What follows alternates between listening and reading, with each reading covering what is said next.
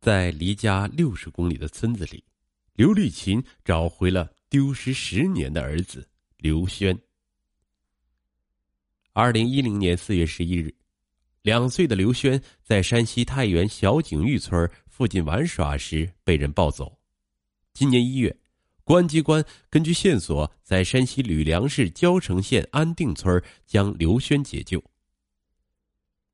从小景峪村到安定村不过一个小时的车程，但此前十年里，刘丽琴为了寻子，几乎走遍全国，媒体也曾多次报道，给他冠上了“山西寻子哥”的名称。刘轩的养父张建斌、养母崔梅的哥哥崔金平被警方控制后，十月十二日，法院作出判决，认定张建斌犯收买被拐卖儿童罪，判处有期徒刑两年。崔金平犯拐卖儿童罪，判处有期徒刑十年。据知情人士透露，案件的一个争议焦点是张建斌在收买时是否知道孩子是被拐卖的儿童。张建斌曾辩解称，当年崔金平告诉他，男孩的父亲赌博输了钱要把孩子卖了，他就支付了两万多元钱买下，他不知道孩子是被拐来的。但法院并未采纳这一意见。中国政法大学反对人口贩卖国际合作与保护中心主任张志伟表示：“这起案件是他了解到的第一起收买方刑罚达到两年的案件。他认为，对于这样一个社会关注度比较高的案件，司法机关可能会从严处罚，彰显司法的决心。”案件终结后，刘丽琴没有和刘轩提起养父被判刑的事情。提起他们，我就会想起这些年的痛苦经历，都过去了。我只希望孩子在家里好好生活。刘丽琴卧室的床头上还挂着一张十年前的全家福，照片里两岁的刘轩被母亲抱在怀里，他正面朝向镜头，面庞圆润。有着和父母一样细长的眉眼。这是刘轩丢失前和家人的最后一张合照。二零一零年，刘丽琴一家四口还租住在太原市小井峪村一户村民家。当年四月十一日午间，妻子在家做午饭，两岁的刘轩和五岁的姐姐在门口玩耍。等到吃饭时，妻子发现刘轩不见了。刘丽琴是一名装修工人。刚在太原市开了一家小公司，得知孩子丢失后，他放下了工作，沿着大街小巷、汽车站、火车站找了数天，依然杳无音讯。唯一的线索是家附近旅馆门口的监控拍到刘轩被身高约一米七的男子抱走。刘丽琴报了警，但是因为无法核实到这名男子的身份，线索就此中断。距离小景峪村六十公里处。吕梁市交城县安定村张建斌、崔梅夫妇自二零零二年结婚后就搬到这里居住，两人一直都没有孩子，是因为从外村搬来，张建斌在村里是没什么朋友的，村里人对他的印象是一个憨厚的装修工，邻居还记得隔壁老人家里物件坏了需要帮忙，张建斌会到老人家中去免费给老人修理。刘丽琴丢失儿子的那一天，崔梅的二哥崔金平带着一个男孩来到了张建斌家中。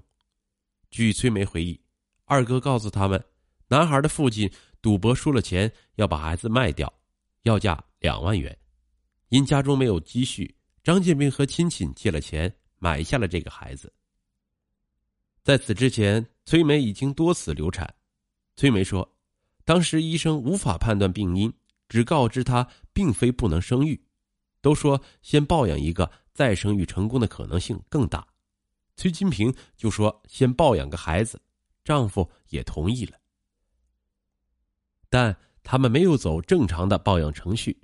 崔梅表示，当年农村上户口比较容易，抱养小孩现象也比较普遍，他们夫妻俩就以生父母关系为男孩在老家上了户口。张建斌给男孩取名乐乐，希望孩子可以快乐的长大。对于这个买来的儿子，崔梅说：“张建斌很是疼爱，因为不知道乐乐的出生日期，张建斌就把孩子的生日定在六月一日，一个在当地人眼里很吉利的日子。每当乐乐生日时，他们就会给孩子买一个奶油小蛋糕。乐乐小时候个子小，我们怕他长不高，就给他买了钙片。后来他牙齿就特别好。”崔梅回忆，乐乐小时候很乖，但开始上学后就跟着其他孩子一起打架，学习也越来越差。崔梅记得张建斌为此也打过她，但即便如此，孩子和丈夫的关系也比和自己亲密。她以前晚上不敢去院子里上厕所，每次都要我丈夫在厕所门口等着，晚上睡觉的时候也要抱着我丈夫入睡。乐乐在张建斌家的第六年，崔梅再度怀孕，成功诞下一个女孩。崔梅说：“虽然有了亲生女儿，但丈夫并未因此对乐乐不好。我们当时给乐乐喝的奶粉是上百块的，但是给女儿买的奶粉都是几十块的。”两年前，村里有人来推销平板学习机，价格在八百元。崔梅提到，当时家里收入不多。但乐乐很想要这个学习机，并答应以后会好好学习。最后，张建斌用支付宝花呗给他买了下来。在外人看来，张建斌家虽然比较贫困，但一儿一女也算是家庭美满。另一边，太原市万柏林区儿子丢失后，刘立琴搬到了小景玉村附近的一个小区。刘立琴说：“儿子是在这片区丢失的。”他不敢离开这里，只盼着有一天能在附近遇到刘轩。他染上了很重的烟瘾，每天半夜要抽完烟才能入睡。家中没有孩子清晰的单人照片，刘丽琴就把全家福中儿子的部分剪切下来，打印成单人照，贴在一辆破旧的农用车上，开车四处寻找。路途中也不断结识其他的寻子家庭。大家筹钱买了一辆金杯车，在寻子的同时宣传打拐知识。只要有人提供线索，刘丽琴就会前往当地核实。这十年来，他几乎走遍了全国，用光了家里的积蓄，只能在寻子间隙里工作，在工作的间隙里继续寻找孩子。寻子的过程中。刘丽琴和同伴曾因大雪被困在路上。刘丽琴记得，那是二零一六年，大雪铺满了整座村庄，车一旦启动就在原地打滑，车上只剩一包方便面，还没有热水。两个男人就掰着干的面饼入食，在车厢后座裹着大衣卷缩入睡。他也曾在绿皮火车上遇到过好心的乘务长。得知刘丽琴寻子的故事，为他送上免费的盒饭，在整列车厢的乘务员办公室处贴上了他寻子的海报。母亲在刘丽琴寻子期间多次生病后辞世，家中家务事她也无暇顾及。谈起家庭时，刘丽琴对儿子和丈夫这两个身份充满了歉意，但她觉得自己尽到了一个父亲能做的一切。两个家庭在二零二零年初发生转变。寻子过程中，刘丽琴学会了快手直播，并在平台上通过直播发布儿子的信息。二零一九年年底，有人通过平台向刘丽琴提供线索，让她去吕梁市交城县安定村看看，村里有个孩子和刘轩长得很像。因为这些年受骗的经历太多，刘丽琴一直没去当地核实。到了十二月，这位好心人又来我的直播间，怪我怎么不去找，表现的非常生气。刘丽琴说，之后他和弟弟多次前往安定村偷拍下了孩子的照片。拿到照片后，刘丽琴通过中国儿童防走失平台的人像比对系统，把刘轩一岁时的照片和安定村这个孩子的照片进行了比对。出现了相似度得分六十七点四三，建议进行 DNA 检测。刘立琴的弟弟再次前往安定村他想了一个办法，给男孩一个口香糖，想用口香糖上粘的唾液去做 DNA 检测。因为男孩一直不肯吐出口香糖，他便将口香糖粘到对方头上，趁机拔下了一根头发。通过这根头发，刘丽琴做了亲子鉴定。今年一月一日，鉴定结果显示，这个男孩与刘丽琴妻子张静平的亲子关系概率为百分之九十九点九九九，支持他与张静平存在亲子关系。一月二日。公安机关根据刘丽琴提供的线索，前往安定村将刘轩解救。刘丽琴说：“自己十年里跑遍了大半个中国，怎么也想不到孩子就在自己眼皮底下。”刘轩被解救的四日，四十岁的张建斌被公安机关刑事拘留。崔美说：“多年以来，他们从没想过男孩的家人会再次找上门来。我就想着，孩子卖都卖了。”怎么还会要，还会来要回去？现如今，张建斌的家中还留着孩子曾经的玩具：滑板车、吉他、旱冰鞋、一个学习机。十年父子一场，张建斌最后落得了一场空。丈夫被抓后，崔梅离开了原先租住的房子，带着女儿住进姐姐家，靠着小吃店维持生计。崔梅说：“她只觉得悔恨。”当年不该以这种方式抱养小孩，让孩子生父母寻找这么多年。二零二零年一月四日，崔梅的二哥崔金平投案自首。崔金平比张建斌小六岁，是个文盲。他和刘轩的生父刘立琴相识，两个人是老乡关系。今年四月。太原市万柏林区人民检察院以崔金平涉嫌拐卖儿童、张建斌涉嫌收买被拐卖的儿童，向太原市万柏林区人民法院提起公诉。判决书显示，据崔金平供述，案发当日十一时许，他准备在小景峪街边的一家饭店吃饭，走在路边时，看见刘丽琴家的男孩在玩，我就逗了逗他，小孩就跟着我走，走了两没两步，我就抱起小孩。走到几百米处的面包车位置，把小孩放到面包车副驾驶的位置，就开车去了妹妹家。崔金平说：“开车路上，他给崔梅打电话，问他有个小孩要不要。妹妹说要。一个多小时之后，他到了妹妹家，骗她说抱养了一个小孩，人家要两万元补偿。把孩子交给妹妹后，张建斌给他两万元现金。关于这个孩子的来源。”张建斌的供述和崔梅的说法一致。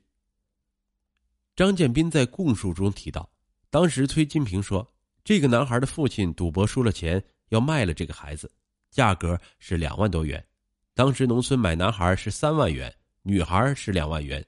当时自己手头不够钱，就去亲戚家借了钱，把钱交给了崔金平手中。张建斌坚持说自己不知道这个孩子是被拐来的。据知情人士透露，案件庭审过程中，一个重要的争议焦点是：张建斌在收买时是否知道孩子是被拐卖的儿童。张建斌的辩护人认为，本案客观上存在收买被拐卖儿童行为，但是没有足够证据证明崔金平告知张建斌孩子是被拐卖的，且十多年前在农村地区抱养小孩也是普遍的。刘丽琴告诉《新京报》记者，她没有参加庭审，在她看来，孩子的养父母也很可怜，但两家距离不过六十公里，也算是老乡。荀子这十年来，媒体也曾多次报道。吕梁谁不知道他在寻找丢失的儿子？养父母那边不可能不知道。今年十月十二日，太原市万柏林区人民法院对这起案件作出判决。判决书显示，张建斌辩护人提出，结合张建斌结婚多年未生育的特殊情况及其与崔金平的特殊关系，张建斌犯意较轻或者没有犯意，应当从轻处罚。他没有阻止公安机关解救孩子，在收买孩子后十多年里并未虐待孩子，其本人也是受害者。其辩护人还认为，张建斌构成收买被拐卖儿童罪。行为发生在二零一零年，应适用二零一零年时的刑法第二百四十一条。量刑是以三年以下有期徒刑；对被买卖儿童没有虐待行为，不阻碍对其进行解救的，可以不追究刑事责任。法院认为，张建兵明知是被拐卖的儿童，仍予以收买，其行为已经构成收买被拐卖儿童罪，公诉机关指控罪名成立。关于张建斌提出其不知孩子被拐来的辩解意见，及其辩护人提出张建斌对崔某平拐卖儿童的事实不知情的辩护意见，与审理查明的事实不符，不予采纳。此外，张建斌二零一零年四月收买被拐卖的儿童，该行为持续到二零二零年一月，公安机关对被买卖儿童解救应适用现行法律规定。张建斌存在从轻处罚情节，其对被买儿童没有虐待行为，不阻碍其进行解救，可以从轻处罚。对于崔某平的涉案行为，法院认为他以出卖为目的，对幼儿采取欺骗、利诱手段，使其脱离监护人，其行为已经构成拐卖儿童罪。关于辩护人提出崔金平系初犯、无前科的辩护意见，予以采纳。判决结果显示，崔某平犯拐卖儿童罪，判处有期徒刑十年，并处罚金三万元；张建斌犯收买被拐儿童罪，判处有期徒刑两年，并处罚金一万元。判决后，被告人及其家属没有提起上诉。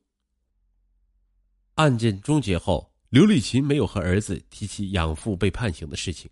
刘丽琴说：“提起他们，我就会想起这十年的经历。”都过去了，我只希望孩子能在家里好好生活。到十二月中旬，刘轩已经在新家生活近一年时间。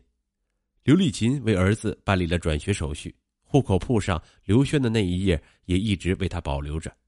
为了提高孩子的学习成绩，母亲也为刘轩报了周末补习班。